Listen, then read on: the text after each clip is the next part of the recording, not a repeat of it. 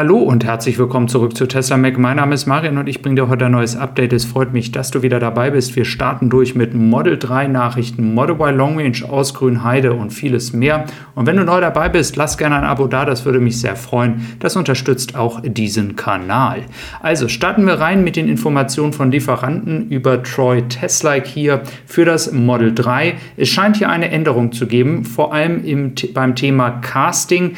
Das könnte aber auch bedeuten, dass nochmal ein Refresh kommt, denn das Model 3 wird ja nun schon einige Zeit produziert und ein Refresh, vielleicht ein bisschen Redesign wäre sicherlich ähm, angebracht äh, nach so langer Zeit der Produktion, wenn wir hier von 2024 sprechen. Dann ähm, könnte es tatsächlich auch zu diesem Zeitpunkt schon in Grünheide produziert werden. Das würde so vom Zeitrahmen genau hinhauen.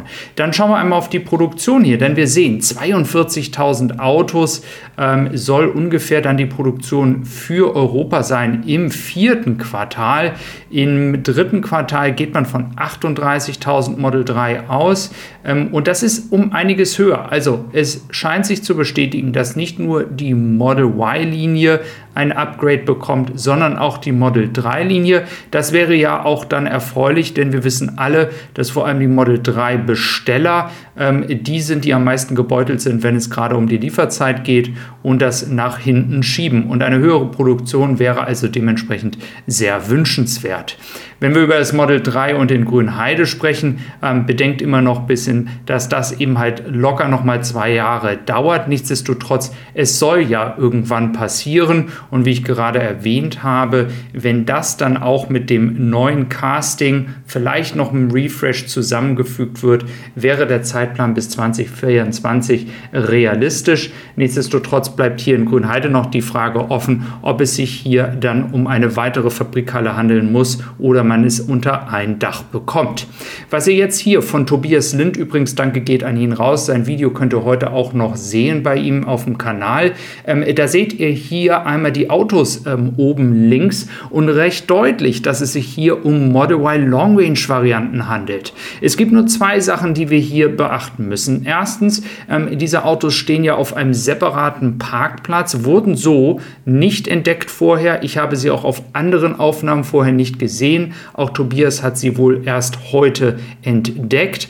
Und wir sehen, dass die Autos ja hier zum Beispiel zum Abtransport fertig äh, gemacht werden. Übrigens an einem Samstag. Es scheint also auch am Samstag jetzt weitergearbeitet zu werden. Das ist das, was Tobias heute auch gesehen hat. Also auch das ist eine positive Nachricht für Model Y Performance Varianten Besteller. Aber wir kommen auch noch auf eine schlechte Nachricht gleich zu sprechen.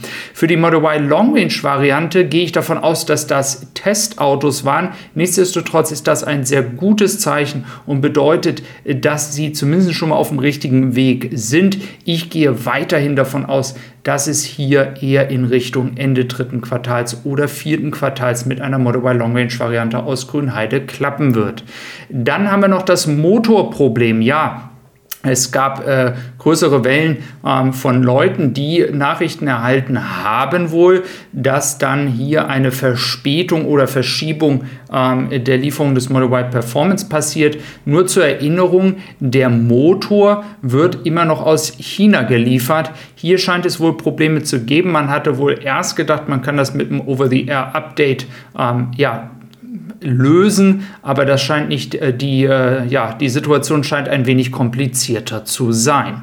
Dann schauen wir einmal nach Norwegen. Ähm, ich bin ähm, eigentlich mit euch auf der gleichen Seite, dass natürlich monatliche Zahlen jetzt nicht so ausschlaggebend sind. Ich möchte aber diese Zeit nochmal nutzen, um euch diese Statistik zu zeigen, denn eines ist anders zu all den Monaten von früher. Die Model Y Performance Variante ähm, spielt hier eine große Rolle. Also trotz des Lockdowns in Shanghai wird Tesla nur ganz knapp am ersten Platz vorbei schrammen, vielleicht sogar noch den ersten Platz vor VW schaffen.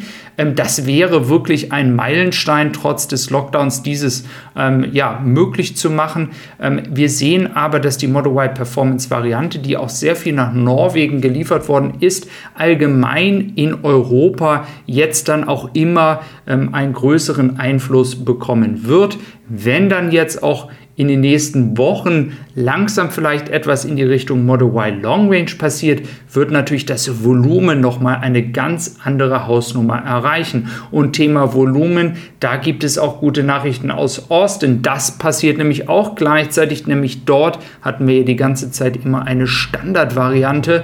Jetzt geht es aber wohl auch dort mit den Bestätigungen von WIN-Nummern schon in die Richtung von einer Model Y Long Range Variante. Also wir sehen beide Fabriken, die gehen wirklich auf alles jetzt, um die Produktion hochzufahren. Das ist ein starkes Zeichen dafür, dass wir in ein äh, drittes Quartal und viertes Quartal wirklich mit unfassbaren Zahlen rechnen können.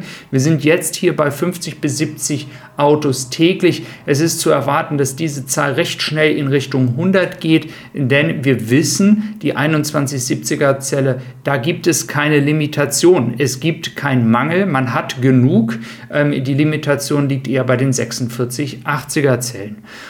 Dann habe ich noch was Interessantes für euch hier, denn es geht um die Frage 2035, war ja so ein bisschen das Thema in der Politik. Ähm, ich gehe jetzt nicht näher auf die Diskussion ein, aber die Frage, ob ein Verbot kommen soll oder ob es der Markt richten muss. Und wir sehen hier zumindest die Versprechungen und die Ziele, ähm, das in Blau, ähm, das sind alles die Unternehmen bis 2035, die 100% elektrische Autos ähm, herstellen wollen. Und wir sehen, dass da die Autoindustrie schon von selber auf die Idee gekommen ist, wo die Richtung hingehen muss. Dann geht es natürlich wie immer auch, wenn es um die Elektroautos geht, um die Technologie. Und der, einer der wichtigsten Teile ist natürlich die Batterie. Ich hatte ja schon mehrmals über Kattel berichtet ähm, und hier wurde auch nochmal bestätigt, ähm, dass jetzt wirklich eine ja, CTP Cell-to-Pack-Batterie ähm, rauskommen wird hier mit einer Energiedichte von ähm, 255 Wattstunden pro Kilogramm. Also richtig, richtig gute Zahlen. Ähm, diese soll jetzt nächstes Jahr in die Massenproduktion gehen. Ähm, nach meinem Verständnis ist dies jetzt nochmal ein anderes Batteriepaket als die LFP-Batterie, über die ich ja auch schon mal gesprochen hatte. Ähm, der Vorteil ist bei Cuttle, dass natürlich Tesla enge Beziehungen mit Cuttle führt. Ähm, offizielle ähm, Bestätigungen, von welchen Batterietechnologien Tesla profitieren kann, ähm, gibt es nicht. Wir müssen also immer mit Vorsicht genießen, dass neue Technologien nicht gleich bedeuten, dass Tesla davon auch dann welche bekommt, aber die Wahrscheinlichkeit ist ein wenig höher, weil sie eben halt auch schon mit Cuttle zusammenarbeiten. Und wenn du einen Tesla gerade erhalten hast und möchtest noch ein bisschen Geld sparen, 15% Rabatt bei 5 Produkten auf Tessie Supply, würde mich freuen, wenn du da vorbeischaust. Mach's gut und einen schönen Sonntag.